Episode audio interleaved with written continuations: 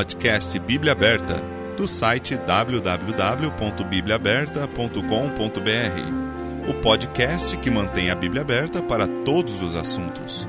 Um ministério da Igreja Batista Emanuel de Jundiaí. Olá, seja bem-vindo ao podcast Bíblia Aberta.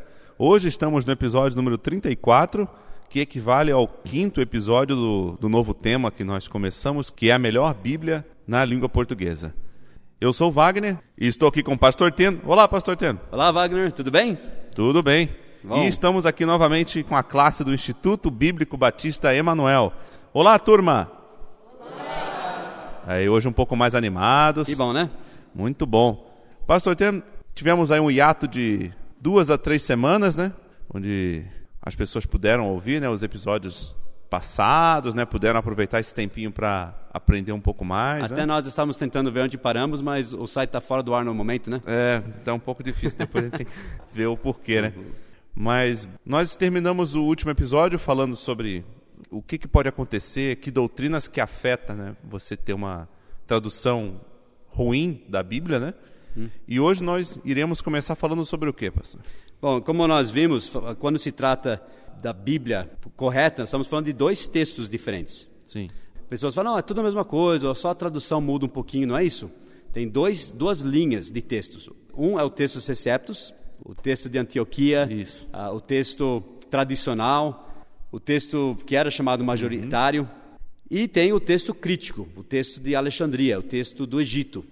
Então são esses dois textos. Nós vimos que não são a mesma coisa. Sim, ah, você pode pegar uma Bíblia do, baseada no texto crítico e você pode ah, levar alguém para Cristo, ensinar doutrinas, mas quando se trata da pura, preservada, perfeita, completa palavra de Deus, esse está no texto Seceptus. E nós temos ele em português na versão Almeida Corrigida Fiel Sim. aos textos originais, que é uma tradução fiel do texto correto. E nós comparamos nas últimas semanas vários versículos e vimos que realmente o texto errado afeta a doutrina sim, não é? Ah, muda só um pouquinho, muda muitas coisas e, e introduz erros e até doutrinas falsas. Então é uma coisa séria.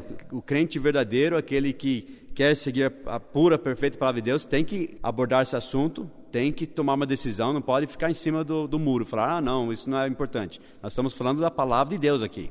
Basicamente começa a trazer um ecumenismo, né, para dentro da igreja essas traduções do, do texto crítico, né? Exato. Ah, E daí começa também a entrar também todo tipo de Bíblia, todo tipo de tradução. Nós já falamos um pouquinho sobre a confusão que isso causa. Ah, na verdade, pessoas não têm mais nenhuma autoridade para seguir. Não tem, nós temos a Bíblia, a palavra de Deus em português, e vamos seguir. Cada um compara a sua Bíblia e vai, ah, meu versículo fala um pouquinho diferente, o que, que o Senhor diz, e daí cada um vai escolhendo o que quer seguir. Então, ah, não é assim que Deus faz. É. Ele não é o Deus de confusão. E nós vamos falar mais sobre isso também. Essa semana até tive uma experiência que um, um familiar, né, que a gente estava falando à noite, tudo, né, aí ele foi ler um salmo e, e começou a ler o salmo, só que estava na nova linguagem de hoje. Eu não conseguia nem acompanhar com a minha Bíblia porque era muito diferente. E essa pessoa me falou que é porque o pastor dela falou que era melhor ela utilizar uma versão que ela pudesse entender melhor, né? Aham. Um que ele chamou ela de burro, né? Porque não consegue entender uma outra versão É. que é até clara. E é uma pessoa com faculdade e estava lendo para uma outra que é até médico. Tipo, são pessoas estudadas, né? E, mas tem que usar a nova linguagem de hoje. E eu tentei, junto com- até com a Vanessa, acompanhar, né? E terrível. Você não, cons- você não conseguia acompanhar. Nós tem temos, como. nós temos, Wagner, você sabe, nossa igreja, criancinhas que citam, decoram, estudam Sim. a perfeita palavra de Deus né, na ACF e não tem dificuldade nenhuma. Obviamente, a Bíblia não é um gibi. É um livro que tem certos trechos mais difíceis, mas e daí nós temos que estudar mais, temos que ser obreiros que manejam bem a palavra da verdade. Deixar de ser preguiçoso também. Exato. Vai atrás de aprender, né? Mas nós queremos Custa. a palavra de Deus, não queremos uma coisa parafraseada, uma interpretação de alguém. Nós queremos o que Deus disse e nós queremos saber. Nós não conhecemos o grego, o hebraico, nós queremos em português ter as palavras de Deus. E foi isso exatamente que Deus disse. Sim. Também a Bíblia diz que alguém que não tem o Espírito Santo, o homem natural que não é salvo, ele não vai compreender de qualquer jeito as coisas de Deus. Ele precisa do Espírito Santo para o ensinar. Então, uh, esse, esses são coisas. A gente vai falar disso mais para frente também, esse assunto sobre uh, versões mais, entre aspas, fáceis de entender, e vamos ver que não é bem assim também. Eu, uhum. eu, eu, eu gosto de ler, por exemplo, o Salmo 23 nas versões modernas, e ler na nossa versão é muito mais bonito, muito mais fácil de entender, Sim. inclusive, muito mais poderoso. Mas esse é outro assunto. Nós queremos entrar logo no assunto da preservação da palavra de Deus, porque de fato esse é o âmago do assunto. Aqueles que seguem Wagner, a linha do texto crítico, eles não acreditam que nós temos hoje realmente todas as palavras originais que, né, que Deus Sim. inspirou. Eles acham que nós chegamos perto, né? Temos a maioria das palavras, ainda estão procurando outros textos antigos, manuscritos antigos, para né, sempre comparando e vendo se, quem sabe, essa palavra deve mudar aqui ou deve mudar ali. Então, essa é a linha do texto crítico. Uhum. Já nossa posição e a posição bíblica é que Deus não somente inspirou as palavras dele, nos deu as palavras dele, mas preservou pelos séculos e temos todas as palavras dele hoje. E vamos falar desse assunto em detalhes na semana que vem. Mas antes, vamos dar só uma, uma pequena pausa, vamos começar do começo. E dizer que, primeiro, nós cremos que a Bíblia é a palavra de Deus, obviamente. Geralmente, quem vai ouvir esses podcasts são pessoas que já salvas, né, que se dizem uhum. salvas, crentes, e que creem que a Bíblia é a palavra de Deus. Para alguém que não é salvo, basta eles saberem que a Bíblia é a palavra de Deus. E já a gente podia fazer podcast só desse assunto. Como nós sabemos que a Bíblia é a palavra de Deus. Sem a, sem a Bíblia nós não poderíamos saber nada. É porque a Bíblia é a única verdade pura e perfeita que nós temos desse mundo. Né? Através dela que nós sabemos tudo que nós sabemos. E tem muitas evidências que a Bíblia é a palavra de Deus. E nós sabemos que a Bíblia está dividida em duas seções, duas partes: o Velho Testamento e o Novo Testamento. Sim. Então vamos começar só a falar sobre isso, como Deus nos deu o, o, Velho Testamento e como Ele nos deu o Novo Testamento. Daí semana que vem a gente começa a dizer sobre como nós sabemos que Ele preservou o Velho e o Novo Testamento uhum. e como Ele fez isso. E deixa eu deixar bem claro aqui também que é um assunto que nós não podemos entrar também, porque uh, seria podcast só nisso. Se um, alguém tiver uma dúvida um dia, a gente podia falar disso também. Só que é muito importante a gente deixar bem claro a nossa posição já no começo. Porque nós acreditamos numa inspiração, que a Bíblia, toda a Escritura é inspirada por Deus, como diz 2 Timóteo 3,16. Só na nossa versão da CF diz isso também, né? Porque que... as outras versões não dizem que toda a Escritura é inspirada, né? Diz que toda a Escritura inspirada é divinamente. É, eu não sei sobre a Almeida, né? Se fala é ou não. Eu estou em dúvida agora. Esses mas... dias eu procurei na Almeida corrigida. Uhum. Não, na, na atualizada diz que toda a Escritura é divinamente inspirada. Isso. As demais dizem que toda a escritura divinamente inspirada é proveitosa. Né? E o correto é toda a escritura é, é divinamente, divinamente inspirada. inspirada. Porque nós cremos na inspiração plenária, isso quer dizer que toda a escritura, desde Gênesis até Apocalipse, foi inspirada por Deus, é inspirada por Deus.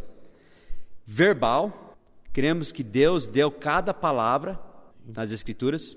A Bíblia mesmo diz, tá, em 2 Pedro 1 e 21, porque a profecia nunca foi produzida por vontade de homem algum, mas os homens santos de Deus falaram inspirados pelo Espírito Santo. Não foi vontade deles, ah, acho que eu, deixa eu ver, vou, deixa eu colocar as, as palavras de Deus nas minhas palavras aqui, deixa eu dar esses pensamentos. Deus não inspirou pensamentos, Ele deu cada palavra. A Bíblia Sim. deixa isso bem claro. Ele diz em vários trechos que Ele colocou as suas palavras na boca dos profetas. Uh, a Bíblia fala que cada J, cada tio vai ser cumprido. Deus garante né, que tudo que ele disse vai, vai acontecer. Enfim, nós temos trecho após trecho que mostram que cada palavra foi dado por Deus. E ele, ele se interessa por cada palavra. Ele diz: Nem só de pão viverá o homem, mas de toda a palavra que procede da boca de Deus. Então, quando a gente fala da Bíblia, nós estamos dizendo: Assim diz o Senhor. Sim. Como diz muitos trechos na Bíblia, inclusive. É a palavra de Deus. E nós cremos na inspiração plenária, verbal, quer dizer, cada palavra foi dada por Deus. Algumas pessoas falam também sobre a personalidade de cada autor da Bíblia. Como que a gente encaixaria É. isso de acordo com uma, uma escritura divinamente inspirada. né? Sim. Obviamente, Deus usou homens. Ou traços literários, eles falam também, ó, esse Uhum. es- escritor escrevia de tal jeito, esse escritor escrevia de, de outro jeito. Uhum. Até no- na carta dos Hebreus, né, falam que ah, pode ter sido de Paulo por conta disso. É, de fato, tudo que eles falam, se você for ver bem, se você for comparar trecho com trecho, é puramente especulação e ficção. Nós demos um exemplo no Instituto, lembra? Nós falamos de Amós. Eles falam, olha, Amós, ele escreve como um pastor de ovelhas. É, já ouvi falar disso. E depois a gente olhou lá, por quê? Porque diz no começo, Amós, pastor de ovelhas. Quer dizer, ele sabe que ele escreveu como pastor de ovelhas porque ele disse que ele era pastor de ovelhas. Sim. Mas nós podemos mostrar ah, Que nem escritas... Mateus escrevia como um coletor de impostos, né? Eles vão dizer coisas assim. Só Porque que ele era um coletor de impostos. tem outros que podem mostrar versículos que provam que eles escre- escreveram coisas que não tinham nada a ver com a- alguma coisa na vida deles ou não. Deus pode ter usado e usou, de fato, né, talvez partes da personalidade de alguém ou não. Isso coube a Deus. Ele é o escritor do livro. E a Bíblia nunca nos dá essa liberdade para começar a deduzir coisas que Deus não fala. A Bíblia diz claramente que ele deu, ele inspirou as palavras. É a palavra de Deus. Ele é o escritor, ele é a mente atrás desse livro. Se ele usou a personalidade de um ou não, ele, nós sabemos que ele usou circunstâncias na, na vida de alguns, mas quando eles estavam escrevendo, foi exatamente o que Deus queria que eles falassem. Sim. Então nós às vezes pensamos assim, dessa forma, como se fosse você escrevendo uma carta. Você pega uma caneta, você pode usar aquela caneta, você pode trocar de caneta, usar um outro tipo de caneta, tinteiro, por exemplo, ou esferográfica. Mas quem que está escrevendo esta carta? Você, você é a mente atrás disso. Então, se Deus usou ou não a personalidade deles, isso não cabe a nós focarmos na, na parte humana. Importante é nós, pela fé, entendermos que é a palavra de Deus. Seria correto dizer que toda a Bíblia foi escrita como Moisés escreveu o Pentateuco lá no... Não, os Dez Mandamentos lá no monte. É, de, Deus de deu fato, Deus ele- não nos deu A gente não sabe como, mas ele escreveu. Exato. A parte, a primeira vez, foi pelo próprio dedo de Deus, né? Sim. Depois Moisés escreveu. Só que quando se trata da inspiração, a Bíblia não nos dá muitos detalhes. Nós aceitamos pela fé. Sim. Como ele fez. Nós, nós sabemos, por exemplo, que muitas vezes os profetas escreviam e nem sabiam exatamente sobre o que eles estavam escrevendo. É. A Bíblia diz que eles mesmos atentavam para saber o que eles estavam escrevendo, por quê, coisas futuras que eles, eles mesmos não entendiam. Entendeu? Então, em muitas partes da Bíblia, simplesmente os profetas estão dizendo, assim diz o Senhor. Sim.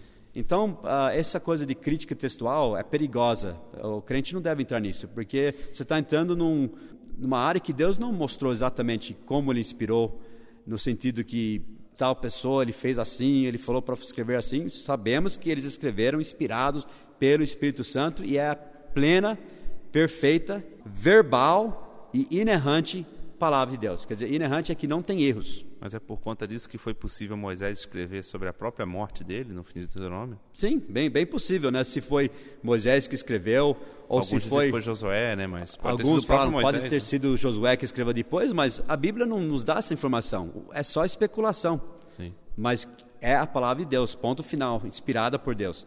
Então, não cabe a nós focar na parte humana.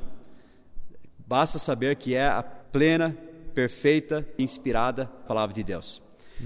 E a gente poderia falar bastante sobre esse assunto. Inclusive, se alguém tiver uma pergunta, eles podem nos mandar e a gente pode tentar responder também É. depois. Inclusive as perguntas que a gente tem recebido, a gente vai respondendo no, no decorrer dos programas, né? A gente recebeu algumas, alguns e-mails, né?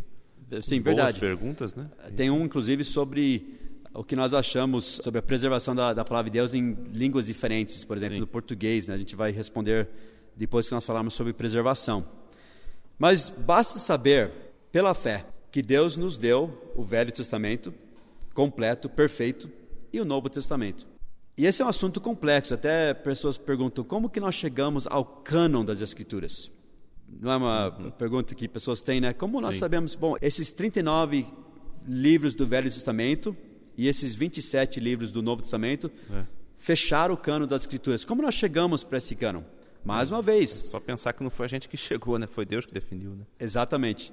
Ah, Deus Podiam nos ser deu 70, podia ser 80, tanto faz, né? por todos os séculos, todo tipo de igreja, nós chegamos à mesma conclusão, todos nós sabemos quais são os livros do Novo Testamento Sim. e quais são os livros do Velho Testamento. Esse qualquer crente em qualquer época sabe. Como nós conseguimos chegar ao cânon perfeito assim? Deus.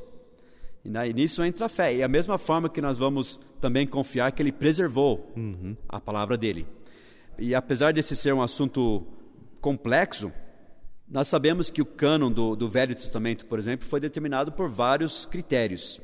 Por exemplo, aqueles que escreveram o Velho Testamento tinham autoridade profética. Então, eles, a, a, a escritura teria que ter sido escrita por um profeta reconhecido como seu autor, ou alguém associado de perto com ele. O próprio Velho Testamento, você lembra, deu as regras para um profeta de Deus. Né? Você lembra quais eram as, as regras para saber se um profeta era um verdadeiro profeta de Deus? Ele deveria ser testado. Se tudo foi cumprido, é um verdadeiro profeta. Senão, Exato. seria apedrejado. Né? Seria bom se começassem a usar isso hoje em dia, né? Sim. É. apedrejar bastante gente bastante igreja por aí. Ah, Você vai colocar a gente em apuros com esse podcast, Wagner. Vamos sair pe- apedrejando as pessoas. É. Mas eh, seria um critério, porque acho que mu- muitos desses, entre aspas, profetas iam É. ficar bem quietinhos hoje em dia, né? É, só um adendo, eu já conheci igrejas que, além da Bíblia, eles têm um livrinho próprio deles, só de profecias que pessoas falaram no meio do culto, assim, falando que é de Deus, né? Oh, isso aí é de Deus, então vou anotar aqui. Só que tinha duas coisas. Primeiro, o critério era duplo. Em Isaías 8 e 20 diz: Há lei aos profetas. Sim. Se eles não falarem segundo esta palavra, é que não há luz neles. Então, se alguém se chamava profeta e vinha falando alguma coisa que era contrária às escrituras que eles já conheciam, era um falso profeta. É porque é muito sério também você proferir alguma coisa e falar que é Deus que está falando, né? Isso, é é como o livro simples, dos né? Mormons, né? É- é, ele veio com profecias que contradizem a palavra de Deus. Agora você quer ser atacado, É, não pois é. eu falei dos mormons. Esse é outro assunto também. E Deuteronômio 13, 1 a 5, também 18, 15 a 22, diz que se um profeta um dia falasse alguma coisa e essa profecia não se cumprisse, Deus disse que esse era um falso profeta. Sim. Deus nunca ia dar uma profecia que não se cumpriu. Daí alguns perguntam: ah, mas, por exemplo, ah, Isaías falava de coisas que ainda não aconteceram.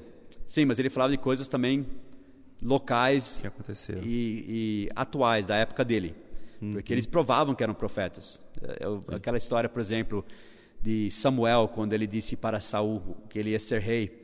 Depois eu não vou lembrar de, de, de tudo que ele falou, mas ele falou: agora você vai descer, você vai encontrar pessoas carregando pão, eles vão te oferecer pão. Depois você vai ver mulheres cantando. Você, enfim, ele, ele falou que isso, isso, isso acontecer. E exatamente o que ele disse aconteceu. Então eles sabiam que era um profeta de Deus. Sim. E o que ele, e se ele falasse uma coisa que não acontecesse, como a mãe de Iná já fez, né?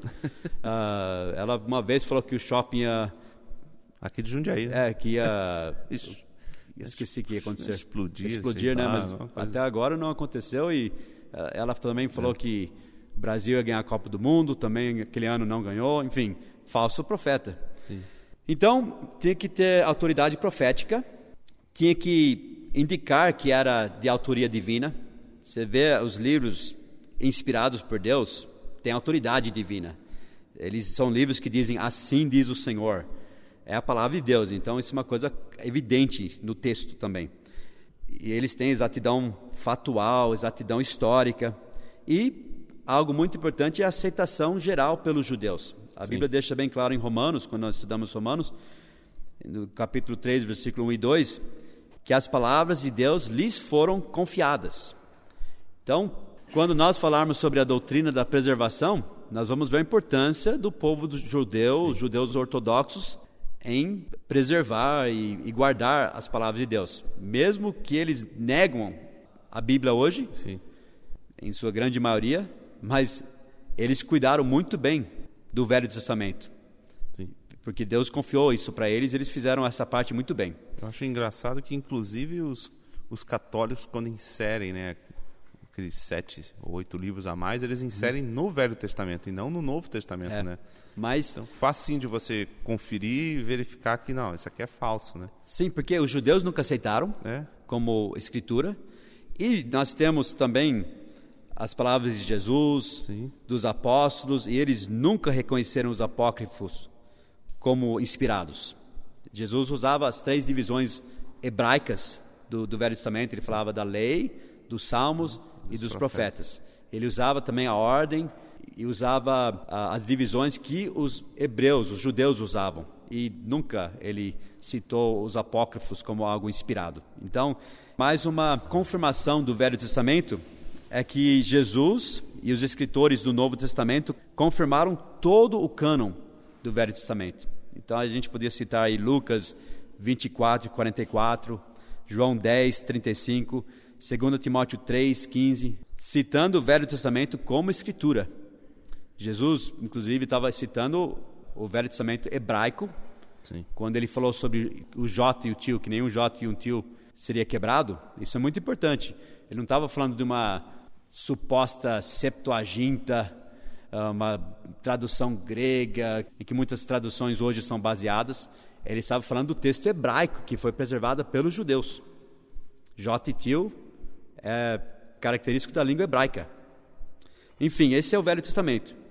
Foi assim que Deus nos deu o Velho Testamento e assim que fechou o cânon do Velho Testamento.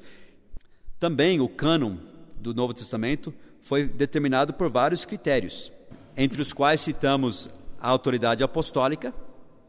A Bíblia fala desde o começo, quando começou a igreja, que a igreja primitiva eles perseveraram na a doutrina dos apóstolos. A doutrina dos apóstolos. Então, a escritura, um livro bíblico teria que ter uma autoridade apostólica, ou escrita por um apóstolo reconhecido, ou alguém associado de perto com um apóstolo.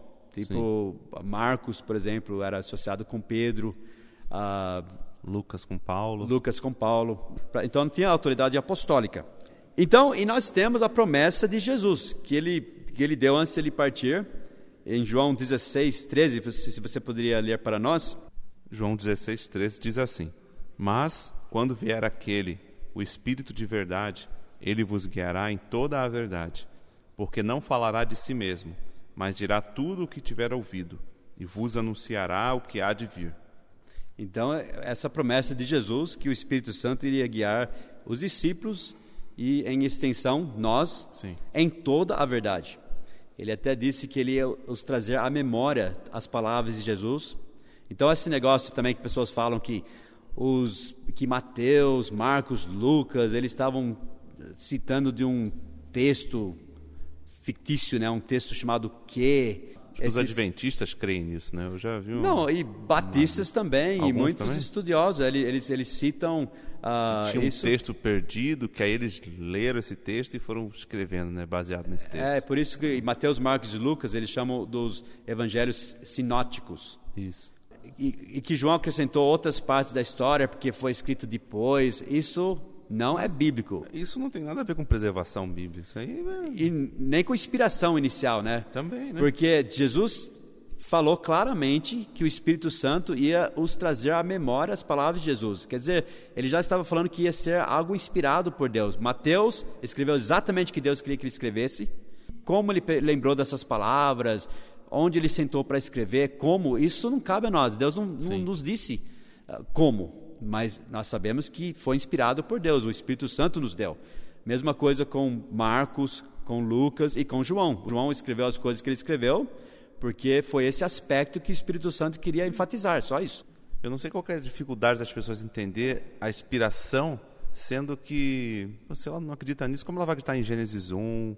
Como que vai acreditar no dilúvio? São coisas é enormes, né? Isso daí não é que seja pequeno, mas é uma coisa que para Deus é Para Deus é muito simples, né? Sei qual a dificuldade. Como você disse, se nós cremos que Deus criou esse mundo, é difícil acreditar que Ele nos deu a palavra dele perfeita, certinha, usando homens falíveis, mas ah, nós não estamos confiando nesses homens, estamos confiando em Deus que nos deu a palavra dele. Sim. Então, é, é, eu não tenho problema nenhum em aceitar. Pessoas que buscam essas teorias, como você está dizendo aí, é baseado em incredulidade. Eles estão tentando achar uma explicação humana para algo que é divino. Tenta explicar como Deus criou esse mundo. Não tem jeito. Tem como, né? né? E mesmo como que Deus inspirou a palavra dele, nos deu a palavra dele, foi através do Espírito Santo, e é bom foi um milagre. tentar explicar, porque se tentar aí começa a criar Big Bang e outras teorias malucas em cima. É, exato, daí coisas Deus fez e absurdas, ridículas. É. Até esse negócio dos sinóticos aí, você, eu posso desprovar isso também. Uhum. A gente pode começar a comparar e ver que não tem nada a ver, é pura ficção e, e não, não dá certo. E mais pessoas gostam de falar essas coisas porque eles gostam de achar uma explicação Sim. natural para coisas quando é sobrenatural. É, é um livro divino, dado por Deus. Não precisamos ir atrás de coisas assim. Então, o Espírito Santo prometeu guiar os discípulos e a igreja em toda a verdade. Você lembra que no começo da igreja o Espírito Santo foi confirmando a palavra com os sinais que Sim. se seguiram, era uma coisa temporária. Você tem que lembrar que no começo da igreja não tinha Mateus, Marcos, Lucas, João, não tinha nenhuma das epístolas, não tinha Romanos, não tinha Hebreus, não tinha Apocalipse. Então, Sim. como que as igrejas funcionavam? Daí nós conhecemos né, os, os, dons. os dons apostólicos que, eram, que estavam em vigor naquela época dos apóstolos.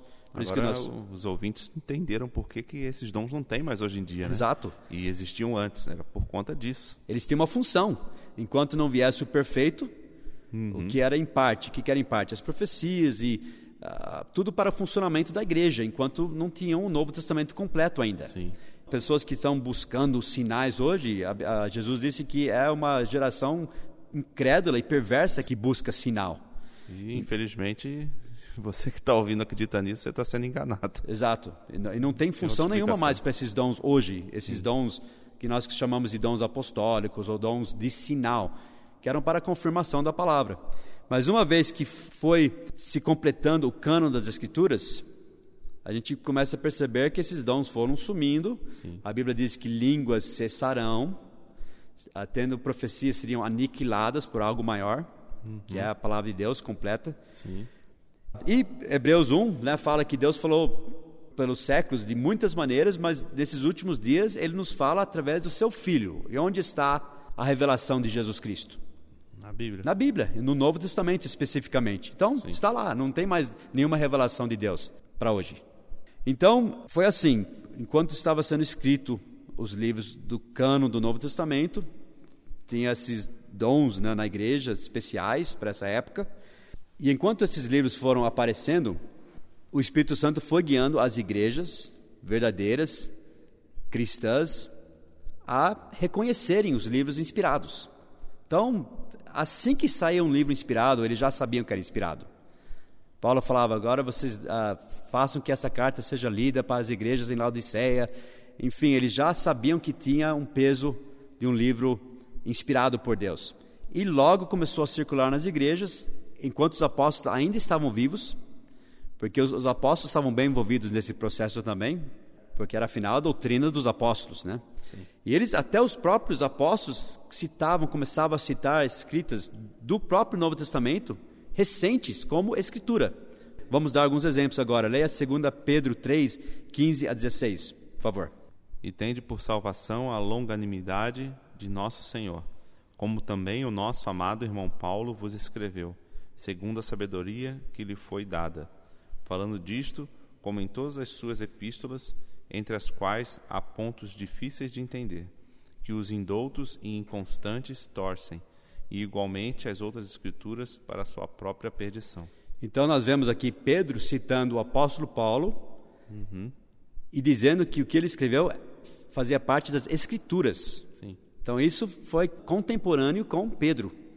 Já as escritas de Paulo estavam sendo reconhecidas como cânon, como quando a gente fala cânon, estamos falando de medida, eh, o que é considerado inspirado ou não. Uhum. Leia, por exemplo, 1 Timóteo 5 e 18. Aqui é Paulo escrevendo.